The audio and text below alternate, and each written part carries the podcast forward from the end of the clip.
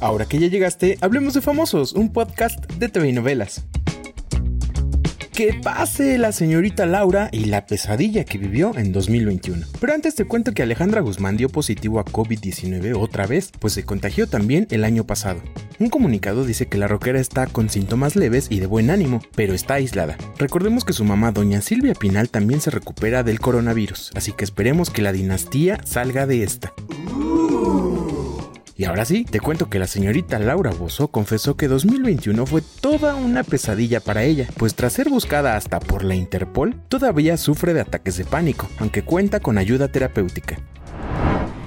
El año 2021 fue una pesadilla para mí, la verdad, pero también fue un año de aprendizaje, porque yo creo que uno tiene que saber que cuando te pasan esas cosas es por algo, Dios quiere que tú aprendas la lección. Y yo pues siempre he sido una persona muy inmadura, siempre he malgastado lo que he ganado, siempre he tenido gente alrededor mía que me ha estafado, que me ha engañado, contador, es decir, he pasado por cosas, pero es mi responsabilidad, porque yo debí estar encima de eso.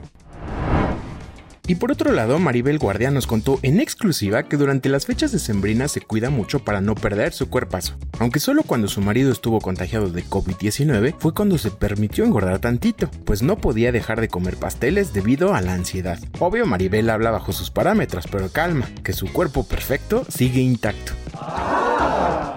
Recuerda que puedes enterarte de esto y más en tvinovelas.com. Yo soy Pepe Rivero y te espero a la próxima cuando hablemos de famosos.